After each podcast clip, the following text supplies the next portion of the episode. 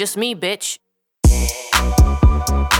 你你咱俩在一块儿的时候，你骗你父母，但是你跟你朋友在一块儿的时候，会不会骗我呀？是是是，You know me, you know I'm carefree, might switch it up. 非常没有眼力价，就每上一道菜都说一句：“先生，这是你套餐里的什么什么什么。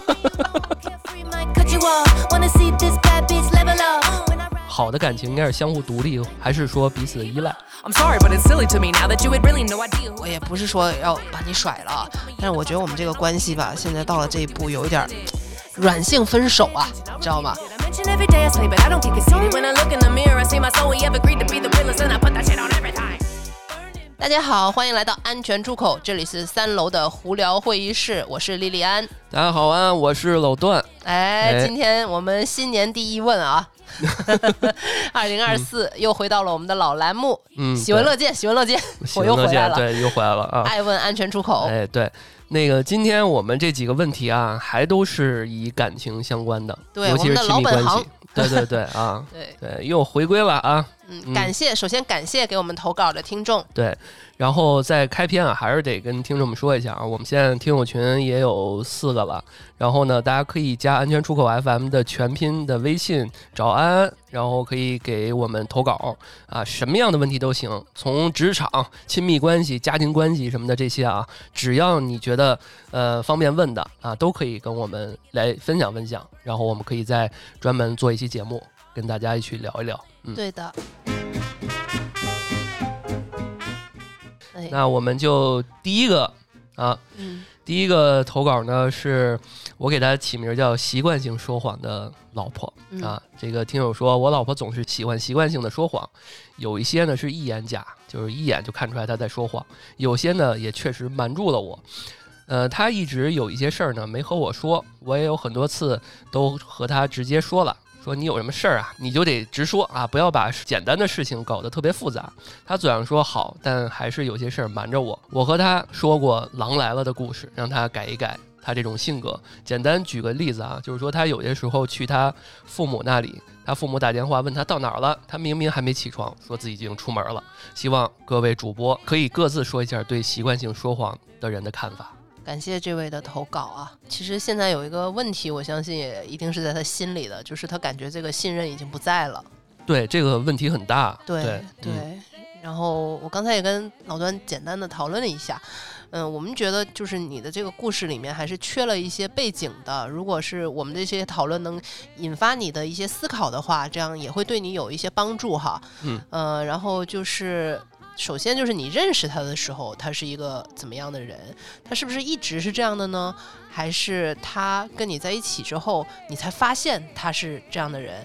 或者是结婚之前你没有发现，然后之后你、嗯你你突然发现日子久了啊，原来是他是这样的，我以前都没有发现。那相信你可能会有一种被欺骗的感觉，嗯，这种是吧？是对，我有些时候觉得我曾经也是这样的人，因为他举这个例子很 典型嘛，我相信很多人都 都试过，对吧？就朋友问你，哎，老段你在哪儿？嗯然后明明你还哎呀完了迟到了，你说啊出来了出来了，嗯，是这种，但是我不是习惯性的，因为有些时候会让自己体面的一点儿找个借口啊，这种。但是我觉得他这个重点还是放在习惯性嗯，说谎，他已经养成习惯了，伤害还是对，然后太大了，对，然后导致你刚刚说的夫妻之间已经没有形成了这个信任的危机了啊这个特别的痛苦。我觉得刚刚李恋说那点特别对，就是嗯你们曾经发生了什么，这很重要。对，我觉得我们这位听众可以嗯自己感受一下。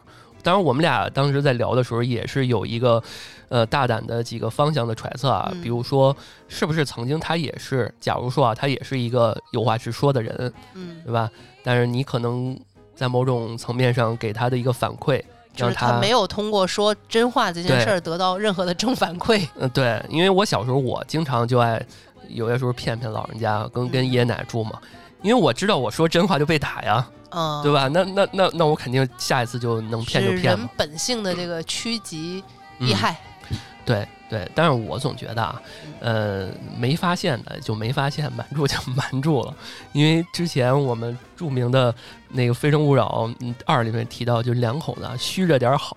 哦，你你你认可这句话吗？就不不见得所有的事情都要全都知道，呃，是互相留点危机公关也说过，对吧？对，留点儿小秘密。假话不说，真话嗯不全对说。对，这个就提一下。但是我觉得这这个这里面其实更多的这位听众想描述的是说各种事儿，大事儿、小事儿，他都这样，这就挺难受的了。对他关键的点是在于很嗯习惯性。这三个字可能是重点吧，对，因为听听友也希望我们说一下对习惯性说谎的人的看法。嗯首先，我觉得这是一个不好的习惯，这是肯定的。嗯，嗯，但是我们可以想象，你怎样能帮助他改变这个习惯，就是自己也成为这样的人，这净给这些错误示范。啊我觉得后期魔法打魔法。可以问一下我们的那个心理心理师吧，到时候我问一下那个对谁，，我们的那个呃我们的小王王总总啊，王总总老师，对，嗯可以问一下王总总，我们的心理咨询师。是，嗯，这都问问他，然后看看如果时间来得及的话，我们就加在后面，看看能不能对问问啊，对加一个彩蛋啊对。当当然我是这么学觉得的啊，比如说有这么一场景，你下楼的时候，然后你在后面，你看见他可能呃在干嘛什么什么什么，然后忘买了一个什么东西。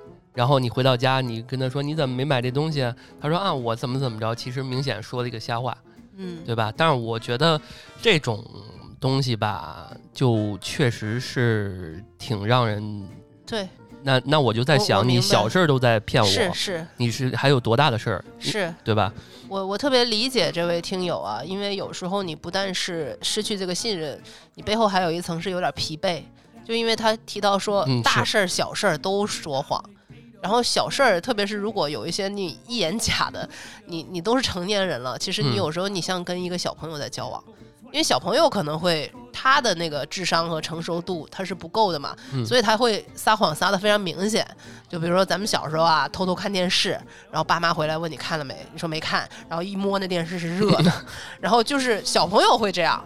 然后当你跟一个伴侣或者是一个你认为他应该是成熟的人，还会嗯撒这种谎的时候，你内心就会非常疲惫，你就会觉得，嗯哎呀，你会产产生自我怀疑，你知道吗？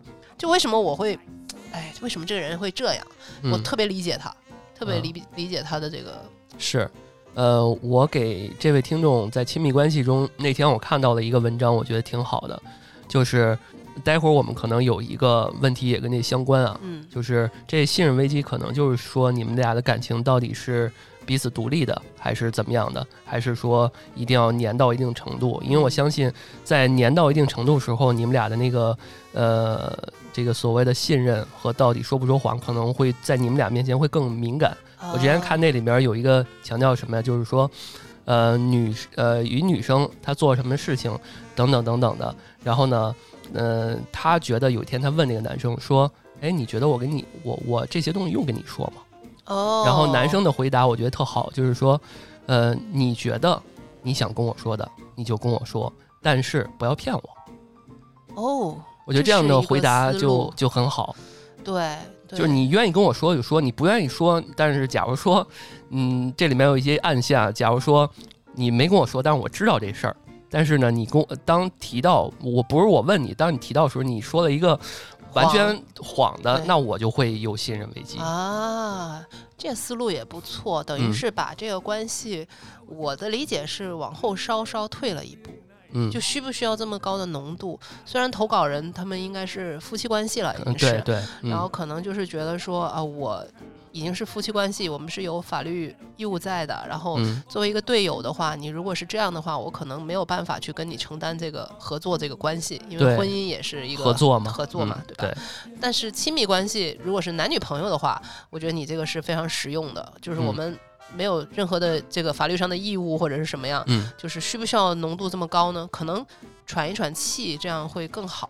当然，现在可能哈有很多人就是在谈恋爱的时候没有了解那么深，就会步入了这个这个婚姻关系。嗯，所以这个可能也会给呃，不是这位投稿人哈，给给也给我们听众一个启发吧，就是就是还是要多了解，嗯不要太着急，还是要经过一些事儿，你才能就是看自己和这个这个人的这个关系，嗯，就不要贸然的去去步入一个一个法律关系。对，嗯，对，说谎人要吞一千根针啊，就是 还是尽量不要形成这个习惯。呃，狼来了的故事从小我们都都知道，因为你看啊，就是我我估计我都能模拟出来他们俩场景，比如明显就是他怎么着迟到了，他非要说我过程中出了一车祸，为什么就跟父母说啊我迟了或者怎么着的，就这种你男你你老公可能在旁边呢，他长期以往就说哎呦你这人怎么经常用这种谎话来那什么，但是但是我觉得你还是得看一看你俩到底是什么样的人。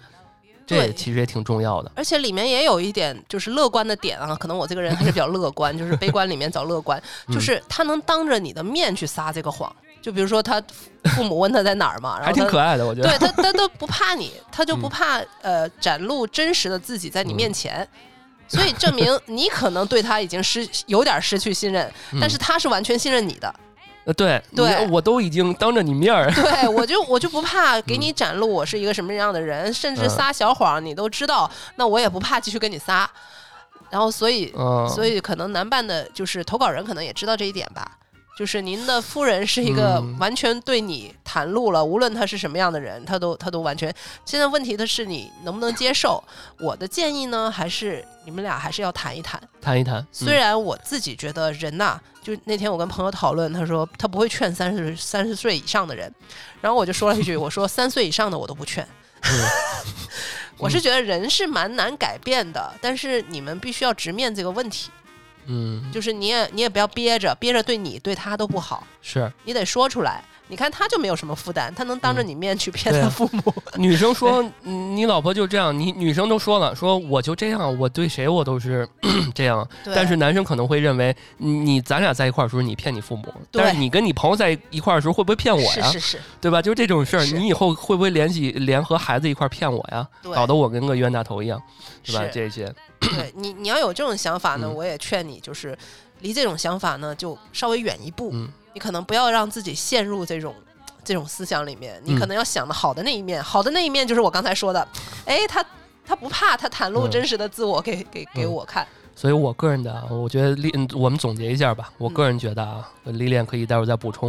哎我个人感觉啊，要不就这样吧，或者是说你凑合好好过吧还能咋地是吧对，好好跟他谈一下，或者你跟他说一下，你好好跟他谈一下，你说我对于你这件事情我很在乎嗯啊，你看看我们怎么能调整调整。呀，实在啊说不出口，你也可以开车带着他的时候，把我们这期节目播出来。点他是吧？对，哎，这个讲的是谁呢？嗯啊，如果我们听众们对吧？因为我们听众们能人也不少啊，如果听众们有什么想法，哎，对，对吧可以评论区给我们留言，对对对看啊看你的建议啊，对感谢感谢。会会有以后，反正今年我们每个栏目也都会进行一些优化嘛。如果有一些精彩的，我们可以在下一期再给听众们念一念。对哎对对对吧？啊，好吧。那第二个莉莉安来问吧。啊，嗯第二个嗯就是一位听友的问题，就是和男朋友逛街啊，嗯看到卖花的，然后他就挺好的，挺主动的说要买给我，但是呢，他就跟那个卖花的砍价，就是花店里面砍价。嗯，哎呀，我就觉得有点丢脸，不知道听众们和那个主播们怎么想这又是一个要切换不同视角的。啊？一老段先说说男友啊视角，我我你你这结巴了，我一发这个，咱们一一说这个话题的时候，我第一直觉就是我得砍。你得我肯砍定砍价就是你觉得特正常，就是首先呃，砍一下很正常，不行再说嘛。P P D 对 D 啊我现在去任何地方，我都说能不能便宜点儿哦，啊？有多少？就是有些呢，人人完全不不砍价的，那就再说。你说你去排了个 LV、爱马仕什么，你说这你能给我便宜点吗？对吧？这这就算了，这是两个话啊题对但是对，但是你去一个什么餐厅，你说你家有优惠券吗？大众点评吗？嗯对吧？有你就就用呗，对吧？对我都会。那这个花儿也是啊啊。那说先生先生，这十块钱一一坨，我说买俩十五行吗？我嗯我一般都是这思路，我也不会给你生砍，因为我见过有那种对半砍的，他可能就是生砍吧，你卖卖什么我都给你砍一半然后我实在我想买，我再一点点儿加，哦做加着加着，最后九块钱买的，就就是这种啊。所以我觉得这是呃视角和你到底是什么样的一个人。如果你是这样的一个人，你你女朋友又是一个呃比较在意说觉得丢脸的，那你们就不合适。说白了，哎在金钱观这件事情上，我猜啊，虽然这个也是缺乏一点点的背景哈，我猜这个投稿人可能刚跟这个男生在一起吧，因为如果是嗯。老夫老妻那种关系，可能已经变成了那种啊，男朋友说要不要买给你，女生说不用不用，嗯。那个请我吃顿饭或者 V 我五十就行了。对，然后但是一开始可能，所以他会有这种面子的问题在嘛，嗯，他可能会觉得说女生嘛，就想的会比较多一点，可能会想店主会怎么想我们啊，哦，对吧？就是店主会觉得，哎呀，真是买个花给女朋友还这么抠，这样这样。我要是店主说，哎呦，看你们俩穿的也不错，挺 挺事业年轻小年轻，就这么点儿都不好意思给你自己女朋友买啊，哎呦我天呐，P 开始 PUA 人家了，对吧？那对于我来讲邪，恶的店主呃开始上线了。店店主再来这么一个，你说啊女朋友会更觉得没面子那就吵起来了。如果是这样的话，那男生肯定会跟啊店主吵起来了，啊就不买你家的，对，然后就走，然后女朋友生气了。对，所以我个人的觉得，就是还是看到了什么样的地步吧，可能跟人也有关系。有的男生他可能就是呃比较节俭一点嘛，或者嗯是他条件没有那么好，呃，就比较需要省吃俭用，他没有想那么多吧。嗯，对，不是每个人都都能那么就是花，因为花也有很多价钱的呀。是，就跟你男朋友是一个什么 level 的人也有强相关。对，那些，嗯，你像我们的国民什么思聪这种，哦，他也去把花店买了，他也去苍蝇馆去吃饭啊，对吧？嗯就是他还算是比较接地气的了，嗯，对吧？那你像有一些那种完全受到保护的那种富二代，人家可能第一时间就嗯就直接买了，我全要了，多少钱？对吧？啊人一捧人，我现在就可能一只我都得给人砍一下，对吧？人家一捧全要，那这就看不同的人了。那有些像你刚刚说的，我从小我就家里面父母都是省吃俭用的，对，对吧？那我习惯性砍一刀，我就这样，对吧？是的，是的那，怎么办啊？这也是一个碰撞吧。我觉得对投稿人来说，你你这个经这件事儿，你要想清楚。我们刚才说了那么多，你究竟是想找一个什么样的人，还有你自己看中的是一个什么东西？其实砍不砍价这个东西不是嗯最核心的。哎这个问题啊，有个辩题，哎我也突然想到刚刚去奢侈店这事儿，我想起来了。哎，你说，比如说你你女朋友想去爱马仕，因为那不是门口都排队嘛，按按照那个 sales 这一个一对一，然后呢，你俩进去了，然后女朋友在那儿看，她说。那 sales 就非常不高兴，或者怎么着，就是哎，我看翻白眼儿啊你看你买不起啊什么的。啊他说这个我们很贵的，哦，就激你嗯们、啊、对。然后那你作为男朋友咋办？哦，对吧？挺女贵的哎然后女朋友在旁边你看他什么意思？他他气着我了，就是这种，哦，啊好难啊这个问题。对吧？其实无无外乎就是你真有那一杵，你你你有那么多钱，你就我就要这个，要不就是不管，对吧？就是直接忽视。我也见过那种，直接就是忽视。啊、对你你你你会怎么样？觉得我我要是男的还是女的，我会怎么样？都行都行是啊吧？对，你要是女的吧，就是嗯，不是你是女的，我就是是女的，啊我是女的。我觉嗯得首先就是你你交一个什么样的男朋友，你就知道能不能带他去爱马仕嘛。爱马仕我自己都不敢进去，他 妈我还带我男朋友进去，感觉好像那个要要嗯砍他一刀是吧？没事，不是你就想进去看看而已。哦，对吧？嗯，然后突然间有这么一个 sales，就看你们俩那个整个，呃，都都一般啊。这个他就说，哎，这有点贵。我这个人比较叛逆，我会笑着说，这有点贵哦。这有点贵哦，那那把其他的颜色也拿出来给我看一看。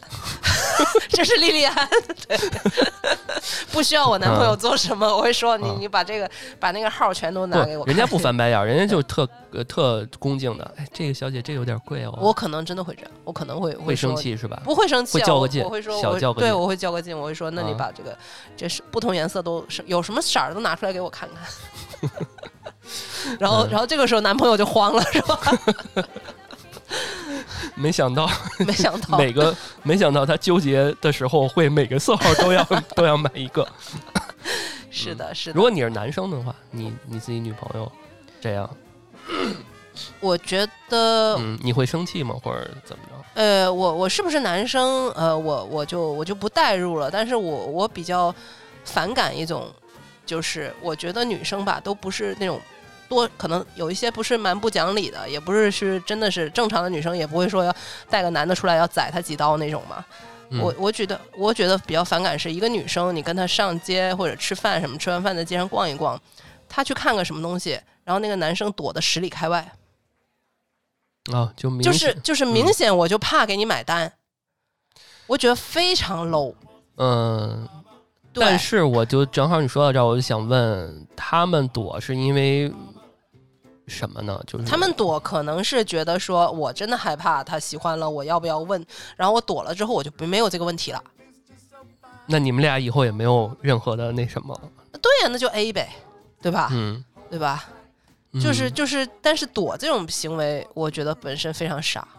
但是这种情况下，应该男生应该怎么做？我可能有可能啊，我真有可能就是打肿脸充胖子给买了。那你买或者不买，你都有，你起码要有这个勇气和态度在吧？你要是觉嗯得不那啥，你你在旁边站着，你也不要躲。我觉得，嗯，对你哪怕那在哎，躲是怎么真真是就在门口站着是吗？还是怎么着？这什么叫啊躲呀？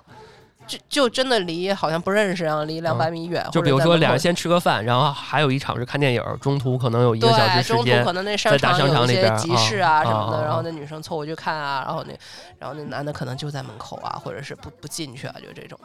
哦，对，然后还有这个这还有这样的人呢？啊，有人汗流浃背了啊。行了，然后我也讲一个嗯隐身的，这个挺有意思的。我就看到、看到有一个，就是说那男生也是约女生，就像你说的，大嗯大众点评买了个套餐，就可能一个本来挺贵的餐厅，但是那套餐非常划算。然后说那个服务员非常没有眼力价，就每上一道菜都说一句：“先生，这是你套餐里的什么什么什么。”哎呀，然后那然后那个男的就巨尴尬嘛，然后那个女女生就也比较善解人意，就就，嗯但是他就想起这一段，他觉得很好笑，就那但我觉得俩人好的话，就当做这一个对。好玩的事儿，一个笑话过去，其实也因为挺好我们这个问题都是在吐槽没有眼力见的服务员的是吧？对对对，这个好贵，先生，这是你套餐里的。先生这个有点贵哦。是的，嗯是的。对，所以我们这个比较开放哈，没有一个，其实主要还是引起你的思考嘛。对对，因为嗯嗯，我觉得这个问题就引起我们的一些辩题，或者有一些新的思考，我觉得这本身是好的啊。对对好吧，那嗯第三个，好的感情应该是相互独立，还是说彼此依赖？哎，你这是从什么大专辩论赛摘的吗？感觉我们嗯四个可以给来一期。这个问，题在那个呃什么辩论里边还真有，这肯定有，这感觉是一个辩题。好的感情是相互相互独立占百分呃会更多一点点，但是我相信很多人都是为了体面一点儿投了相互独立。哦，就是你说有一个调查，然后他他说好的感情是相互独立，对，我觉得我这题我就没法去我觉得把这两个对立起来。对，对，嗯，就是每个人他是一平衡。我认为你要是完全对啊，你要完全独立的话，那我还交个什么男朋友啊，对吧？对啊，嗯，对，所以就过得了呗。就是自己列一些自己人生中看重的一些点，然后这些点呢，再跟自己的另一半讨论一下，这个点我们应该独立一点儿，还是依赖一点？这个点我们应该，比如说健康，我们应该就彼此依赖，我们要互相关注对方的身体状况、健康状况。然后比如说事业，我们要相互独立。然后呢，但是也不能完全独立，因为我们如果是夫妻的话，我们财产各方面，当然我们也有相互辅助的时候，但是本本质还是相互独立的，等等等等这些，呃，对，对吧？我我也同意啊，，嗯，对我也同意这个，嗯，相互独立的成分要多一点，要嗯稍多一点，嗯，因为你不能过度依赖，你过嗯度依赖就会变得又 call back 到第一个问题，嗯，就非常的患得患失，嗯，对吧？对。就是对方的所有的感情、所有的言行，你都会非常的在意，所以因为第一个我说就那样吧，他就对对嗯，因为你你感觉你们是一体的，但其实不能完全一体的，嗯，对你还是你，他还是他，那你觉得就问问这个问题的这个听众啊，嗯，他是想描述什么，或者是说他侧重点在哪儿？嗯可能还是有一点迷茫吧。但是这个嗯问题实在太大了，就是就是跟刚前两个比啊，前两个好好歹还有有点故事，对吧？对，这个是真的像像那个辩题一样，说什么地方是应该依赖的，什么地方是应该独立的，就这个问题都很大，对吧？老段刚才说的彼此依赖的，然后都有的变呢，就就我可以想象有些。听友就会说啊，那身体健康哪是？你不是得对自己的健康负责吗？为什么我要对你的健康负责，对不对？因为两个人要可持续发展嘛，对吧？嗯，那你另一半这儿今天这儿不舒服，你是不是很很很那什么呀？你这个细化一点，应该是对彼此负责，嗯，对？吧？嗯对吧？对彼此负责，他其实依赖依赖这个，我觉得不是一个非常好的词儿，我觉得是彼此负责吧，嗯，对吧？？你要对另一半依赖就有点粘人那感觉是吧？天依天依赖，就好像你自嗯己什么都不需要付出的感觉。就是任何的关键的时刻也要对方拿主意，嗯，对吧？我很依赖你嘛，比如说我很依赖你，那说白了我就好像就像是个出气儿的，其他对，所有的事情都是都靠你啦。啊都靠你了，嗯。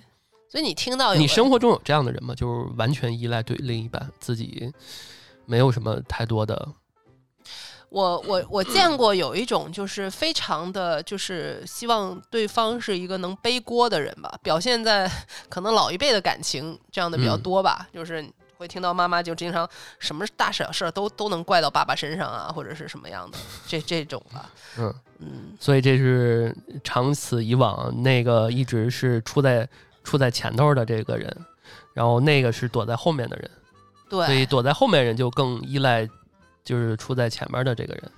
我觉得都有点斯德哥尔摩了吧。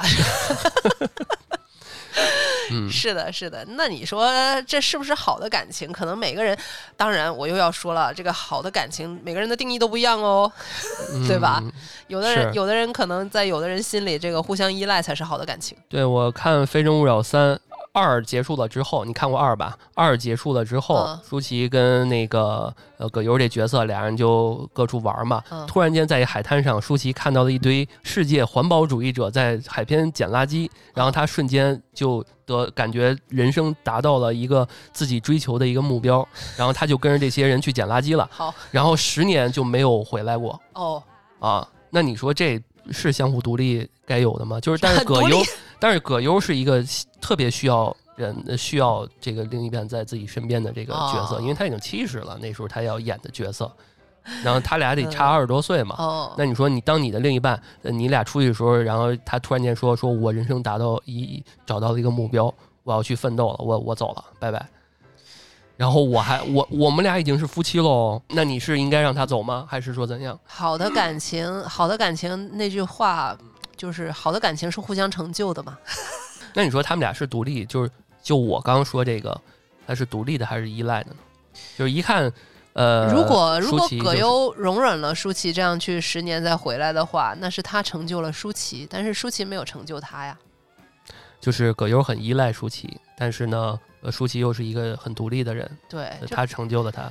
那总有一个人总有一个人受到伤害嘛。到伤害，对对，啊所以所以互惠互利是很嗯难的。那就说到那个问题，就是你会是那个在俩人发生问题的时候第一个先认错的人吗？啊，是呀，这也是一个隐身问题，嗯对谁先低头，对吧？谁，谁付出的多，哎，谁谁我认为那个的解释特别没没有意义，就是说，哎呀，我得看到底是谁的错儿，然后呢，如果是我错，我会低头的。啊，我觉得这这肯定不是这个问题的本质，啊对这问题本质就是无论谁对谁错，你会、哦你会不会是那个最先？哦，好卑微啊，这样显得你看你就是这样我，你你你就会，你肯定大概率就不会是那个会先认错的人对，啊。我可我我可能是 嗯，啊，就是在亲密关系里面，我可能是。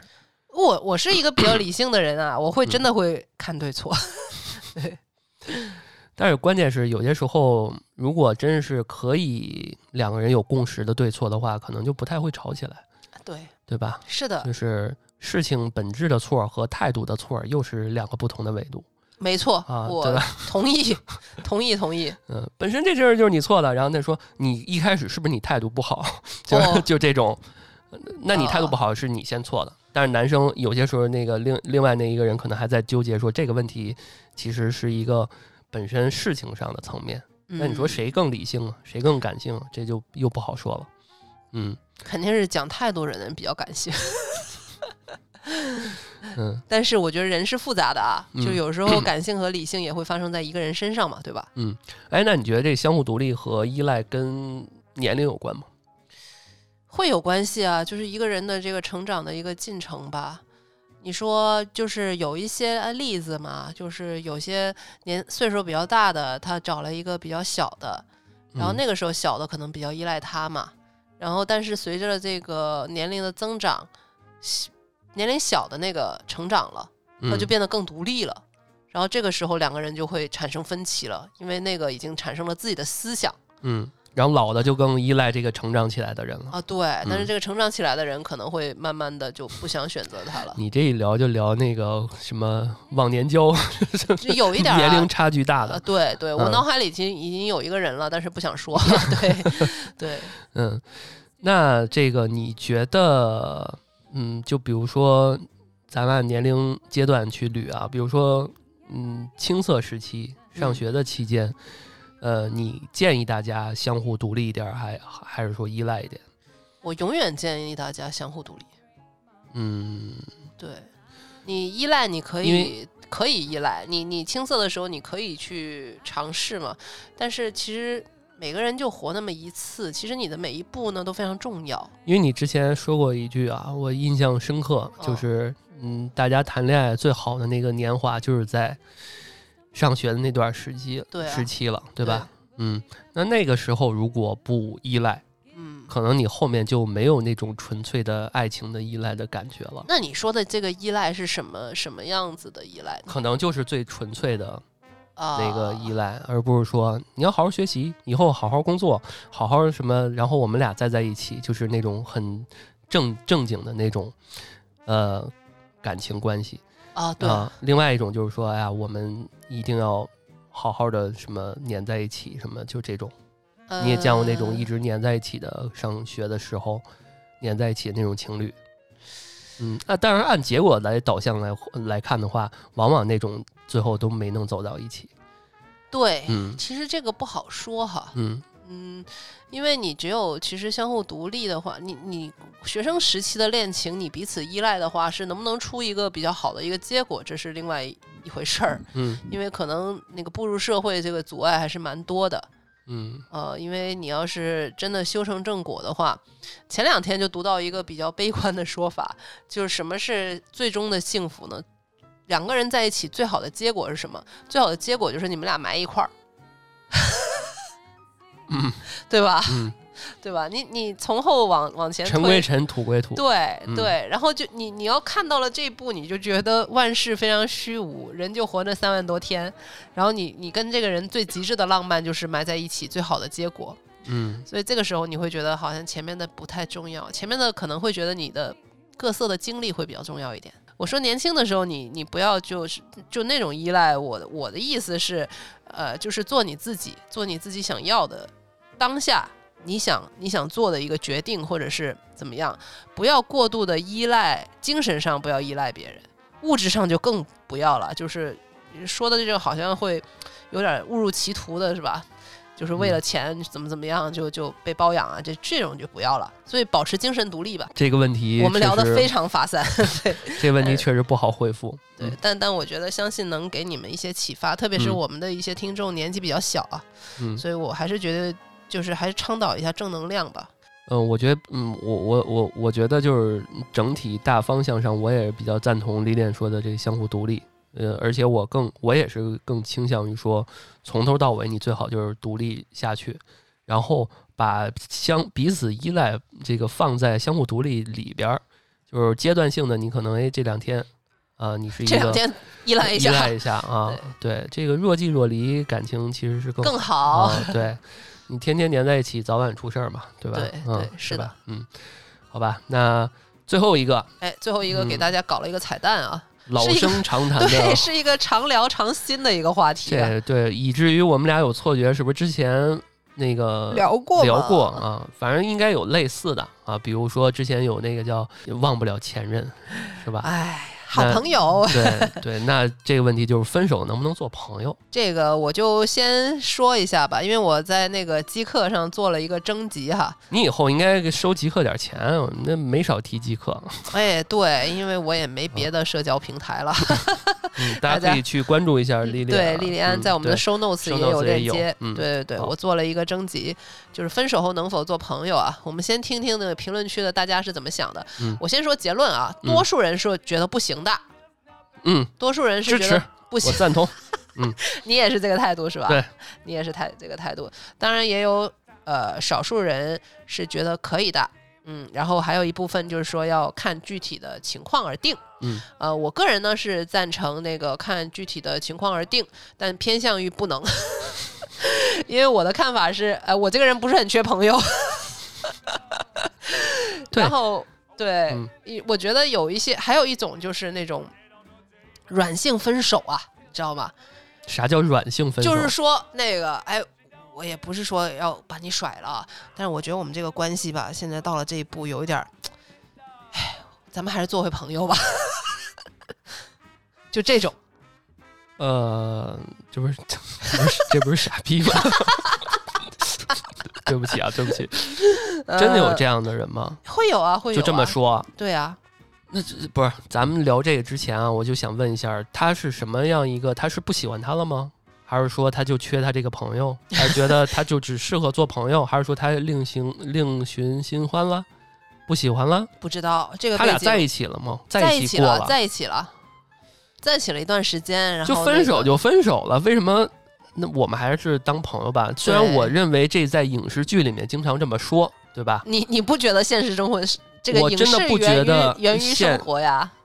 现实生活中真真的会有真有是，我理解影视，但是现实生活中真的这么说，我不是特别能理解嗯，啊。你会觉我们做回朋友吧。就是 我说至少就是我对啊，这不是 这就是我说出口啊，关键是非常虚伪是吧？对对对，对，嗯是的，是的。嗯哎，我们说回这个我征集到的吧，嗯呃，然后呃说可以做回朋友的就有说，我好像有这种情况哎，机缘巧合，大家在一个城市工作学习，也认识他的新的女朋友，大家都很投缘啊，一起喝酒吃饭，聊得很开心。我和他也是很有礼貌、很有分寸的。呃，前提呢是我们俩分开的时候没有任何矛盾，而且呢都在国外嘛，圈子也小，然后继续来往的话也挺好的呀。啊，这是赞成的。他的这男朋友的新的女友知道他是他的前女友吗？呃，应该知道，哦，应该猜想可以吧？对，还挺厉害的。然后再看一下，呃，还好吧，不是啥问题，没了。就两条是吧？呃，嗯，然后也要看什么情况分手吧。如果闹得不愉快就算了，我个人是觉得可以做朋友的，这个是看情况。然后还有一个可以的啊，嗯，和前女友分手两年，他结婚生子了，一直是朋友，聊天也不少。这个还是回到你那个问题啊，他前女友的老公知不知道？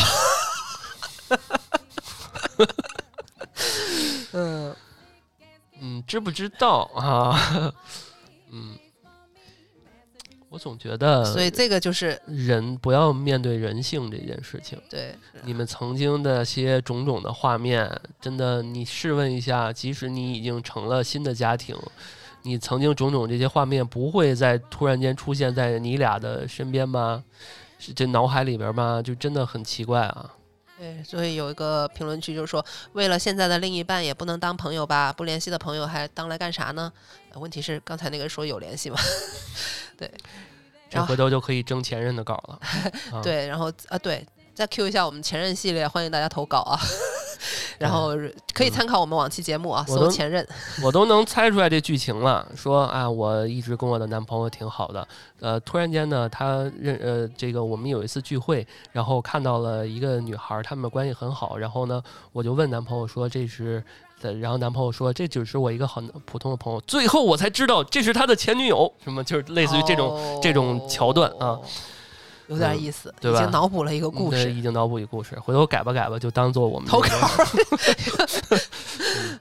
所以听众们前任多给我们投投稿啊，嗯对，然后再读一个可以的。嗯啊，这个是互利互惠型，可以的呀。没有交恶，且对方底色还行的话，当个人脉资源放在资源池里备着，有钱大家一起赚。嗯对嗯也行吧，嗯对，然后再读一下这个看情况的。嗯曾经还在谈的时候，觉得分开了可以做朋友，现在分了之后觉得不行了，分了之后就不能留任何方式，如果有利益牵扯或者有个孩子的话，另说。然后另外一个也是说，没什么好说的，除非有小孩儿。这个是一种情况啊，老段你怎么看？就是有共同的项目，这不就是前妻前夫的标准了吗？有个孩子，嗯，有孩子就按法律怎么怎么义务怎么弄就行了。然后这里面感情就是你们俩互相商量就行了，因为肯定最后孩子会跟谁，对吧？这是一个问题。那另外一个你就就法律怎么去判的，你就怎么就或者你们怎么协商的，对吧？你就该尽你当父亲或当母亲的这个义务就好了。然后成成年了，那就看孩子自己的选择了，因为初期可能孩子也没有什么太多自己的想法。然后你们这个所谓的你说这种东西，你们已经是家人了，啊，就跟那个亲戚了，对吧？对你这一辈子都磨灭不了。对，这个这个已经没有什么可可能讨论的空间了。那你该联系还是得联系那。你说这个是是不是朋友就不重要了？对对对，是的，是的，啊，而且这里面还要提到一个，就是刚刚也也说了几个例子啊，就是什么朋友到底是啥啊，yes，啊？我认为啊，大家可能认为浅层的就是说，如果没有互删，就是都算是朋友 啊你。是我我还能找到他通讯录的一条对啊，我还能对我还能找到他，就算是朋友了。啊，明白。嗯然后那我读一读说不行的吧，主流意见吧。嗯，恋人未满的可以退为朋友，分手的互删或者单删吧。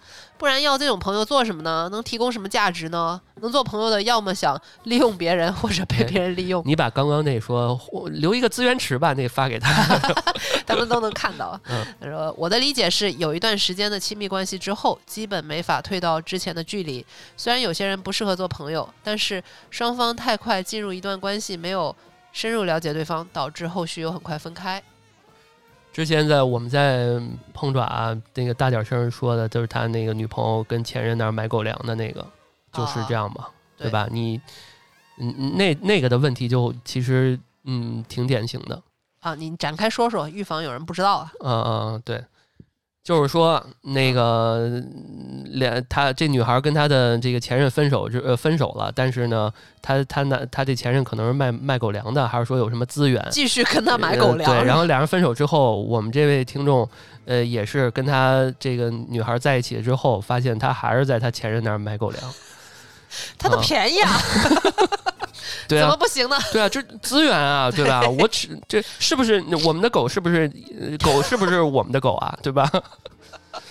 笑死就这种其实也挺常见的啊。因我姑且认为他们之前有一些呃资源上的互通。对对吧就还是有共同的项目嘛，对啊，分手之后可可以不是孩子，嗯，也可以是狗，也可以是一个狗粮的产，什么可以是猫啊链条什么的。嗯，对对，嗯，对，就然后这个举个例子，好好有趣啊，就好比 Windows 十不能退回到 Windows 七一样，不能退版本了，呃其实好像可以退，可以退是吧？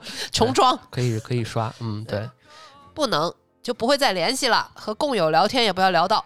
但如果我比对方有钱很多的话，可以说，因为分手了，大家都是 peer，对方不够有钱，可以缓解我的缓解我的 peer pressure，就是作为一个对比项，就是就是前任啊，你过得不好，我就很开心。哎呀，真是每个人的想法都不一样啊。对然后还有做朋友，现在的趋势看来啊，不在网上写小作文整人就不错了。嗯，然后还有一个贴了段歌词啊，这是歌词吗？说再见不难，就别问是谁，真心 想说出来。像家人像朋友都只是欺瞒，当初多喜欢只是恶性循环。说抱歉不难，跟我们是否相爱也无关。形式上去结束某一个阶段，淡去的记忆将由谁保管，都不是太乐观。这是什么歌啊？回头搜索让唱出来吗，唱出来了，嗯就作为我们的 BGM。嗯，呃，具体问题具体分析。前女友在恋爱之前就是很长时间的朋友了，分手后依然是朋友。前前女友交往之前只是点头之交，分手时候不是很愉快，就做不成朋友啊。这个就是具体问题具体分析派。我觉得这应该占很大一个层面吧。是的，是的。嗯，对对，一个比重。然后还有一个就是想做朋友的大多是余情未了，期待着将来还能复合的。然后也有这么想的。如果你刚刚我说很大一部分人是那样的话，另外他的另外一半新交的这个朋友可能也会认为他是这样。啊，对你为什么还跟前任联系？对，你们是不是有这一派确实啊是一派，因为好几个评论都是这意思。不能太体面的分手，根本分不掉。做朋友总有一天还会坐到床上去的。嗯然后下一个是为了回床吗？是的，不可以，除非爱的不够深。不能，没什么好说的。他给了你一刀，拔出来了，你还会等他再给你一刀吗？哦，这是悲观派啊，嗯，就不能你给他一刀吗？还 对呀、还是看你们怎么分手的。我把他甩了，那我很有可能不不那什么；他把我甩了，我很生气的话，我也可能不会那什么。对呀、嗯、但是怎么说呢？就是如果我还真的爱他的话，就那这就两说了。有因为有些时候我们也不能抨击一个人他这个爱情的这个单纯性，他就是喜欢。对不能嗯，对，总否则总会想睡的啊！这是来自一个男生真实的想法，谢谢你的投稿。然后还有极端派的，不可能的，所有的分手都是处理完事情不会留联系的机会，然后拉黑删除，不关乎怎么分手的啊！这个是极端派的，不管你是好聚还是好散都不行。然后这个更极端，有共有，共有都得删掉。嗯，这跟我们之前有一个爱问还是什么前任啊提到过，就是啊我吵架时候，我我的一些生活就被别人被共有转发给他啊啊什么的，然后拉小群体，然后讨论什么的。共有也得死，分手后当朋友当不了一点儿，其实这些啊，我都能理解，我觉得都对，都对，嗯都对挺好。呃，都挺好的，都对，呃，没没什么问题。就是说说我们个人吧，就是假如嗯说那个你知道你的前任还在跟他的前任联系，啊、还是朋友，我就无论是他们每天还一块儿聊聊天儿，还是说还会见面儿，啊，你都膈应，啊，你你会怎样？就是你知道了，嗯每天都会见面啊，不是就就这这这不重要，不重要。啊不重要，就是微信还说说话，然后平常还什么互相还嘘寒问暖的，啊，哦，嘘寒问暖那可不行。啊就就这你还在乎他怎么联系吗？你会因为他们怎么联系而定你会不会在意吗？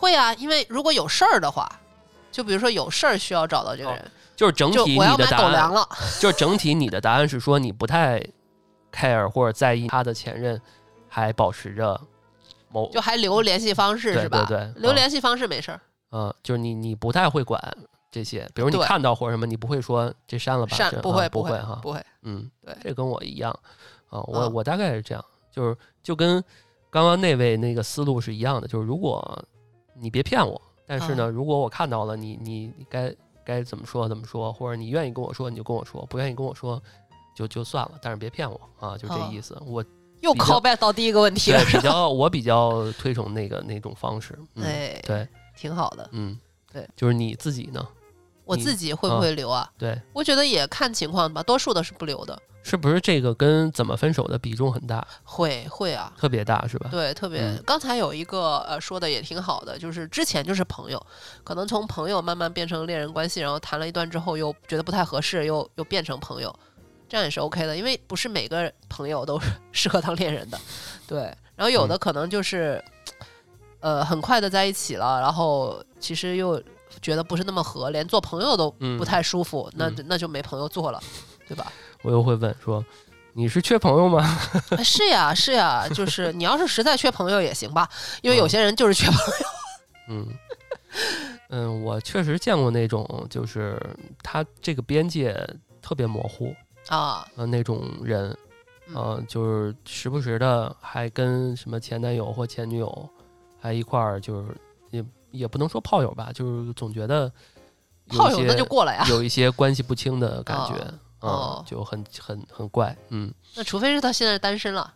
嗯，是单身，哦那那那这个还那蛮可能他的？那个人，呃，但是人家已经开展了新的爱情了，但是他不，但是他不在意嘛，哦哦哦，嗯。那那对自己没什么好处了，其啊实。对自己没好处，但是可能另外的她男朋友这个新的女朋友可能会很在意 他有发现，所以这男的问题很大，啊，对啊，嗯，对，所以也有这种关系特别模糊的这种，嗯对因为他觉得，哎，那我们曾经，嗯，也挺好的，做生不如做熟是吧？啊，对对，就是那不就是咱们那个征集的评论区里说的这个隐患吗？嗯人家留着他为了啥呀？为了回床吗？嗯，是回床的不少，嗯，回床的不少。是不少，嗯，对，好呀，哎，没想到这期的爱问啊，这期只有我和老段坐镇啊，但是我们聊的有声有色，嗯，可以嗯。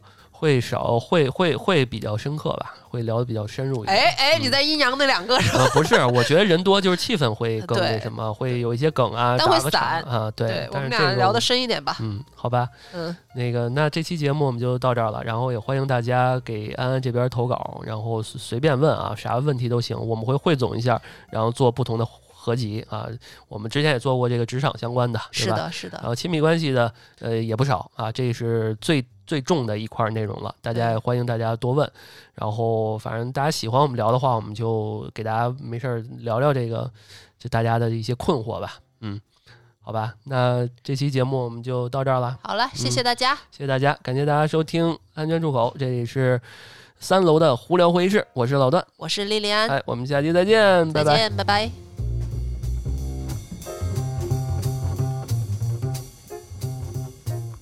Hello，大家好，我是播客迷魂汤的主播王总总，很高兴收到呃播客安全出口的邀请，来帮助大家回答一个小问题。因为我本身也是一个心理咨询师，呃，所以可能对习惯性说谎的这种情况也见到过比较多。呃，其实主要分成两种，一种呢，它是以欺骗为目的的，这种其实相对比较少见，在我们的日常生活中，比如说像自恋呐、啊 PUA 呀、我们常说的，然后边缘性人格啊、反社会啊等等，它是以一种需要控制他人的这种没有办法停下来的，需要控制别人的这个目标，然后来达成自己的目的，它是以一个欺骗为主要手段的。呃，相对来讲，这个在日常生活中其实是相对比较少见的。嗯，更多见的是另一种目的，就是以隐瞒为目的，这个是更加常见的。比如说，嗯、像那种习惯性的说小谎，就是他说出来的谎言，你有的时候会觉得根本没有必要，然后他通常是以一种嗯隐瞒的形式，就比如说你问他啊，他包里有一个。呃，比如说有一个新买的口红，然后你问他这是你买的吗？他会说这是别人送的，明明其实就是他自己买的。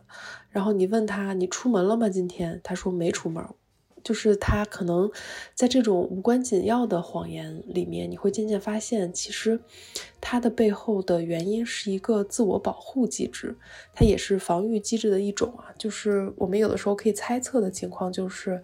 他会不会在成长的过程中被很严厉的管教或者控制？在原生家庭里面，比如说他能够通过说谎，可以避免很多非常严厉的指责、批判。然后在这种情况下，说谎可以带给他很多好处嘛，就是一方面又能保护好自己，然后也能给自己带来片刻的自由。像这种情况，他就会形成一个习惯。就是反他每一次遇到这种他觉得可能会受到指责、会受到批判、批判的这种情况下，他就会开始不由自主的去说谎，然后带入到比如说亲密关系里面呢，他就会很有可能他自然而然的就把呃对方对他的一种简单的询问，比如说这是谁买的口红，这是。呃，你可能只是想知道你你什么时候在哪儿买的，它多少钱，甚至你都不想知道它多少钱，但他可能自己揣测的就是背后说，哎，我是不是买贵了？他会不会说我？等等，他会自己想象出来很多这种指责的可能性。然后比如说，像你问他有没有出门，他可能会觉得，如果我现在告诉你我没有出门，你现在肯定会直接就来批评我。那我为了让这个批评晚一点到到来，哪怕是我迟到了，到时候你再说我，比你现在说我即刻的这种负反馈，让他会觉得心里更舒服。呃，其实这种就是一个不安全的一个因素，对他自己个人来讲。所以说，其实有的时候。你可能只是简单的一个询问，你背后没有指责，但是他自己会揣测出来这种指责的意味，所以对他来说是一个缺乏安全感的情况，他就会自然而然的带入了，比如说以前的成长经历，或者是以前的很多呃事件的发生，他会觉得，哦，那我说个小谎是不是就可以延缓这个指责和批评的出现？而且这些很可能是他自己都没有意识到的，就是在他一个没有意识到的情况下发生的。就是你问他，哪怕你给他剖析出来这些，他自己可能也未必会承认，因为他可能自己并没有意识到这个习惯是怎么形成的。所以对你来说呢，你可能，呃，如果你很爱他的情况下啊，你可以了解一下他的成长经历和他自己真实的心理诉求。比如说，有没有一次你询问他的时候，他是说了实话的，就是很简单的询问，他是跟你说了真话。那这种情况下，你可能要分析一下，那他跟说谎话的情况到底有哪些细微的差别？是你表达的语言吗？你没有用什么词汇吗？然后他当时的环境是不是很放松？就是他的差别和你的差别，你寻找出来这个简单的差异的时候，可能是一个能够缓解这个情况出现的一个机会。而且可能在你问他感受之前，先真诚的表达一下自己的感受吧。你可能可以跟他剖析一下你是怎么想的，然后你听到了什么什么样的话，你的感受是什么，然后可以简单的告诉他，这不是指责，背后没有那种他想象的很可怕的东西，然后给他提供一些他认为的安全感，然后呃也问问他，他到底想要的安全感是哪些。然后你们可以共同协商出来，互相妥协出来一个你们双方都能够接受的一个小方法。嗯，相信你们一定可以一起面对解决这个问题。好啦，谢谢大家，也谢谢段老师和丽丽的邀请。然后希望大家能够过得开心，也希望大家有空来收听我的播客迷魂汤。拜拜。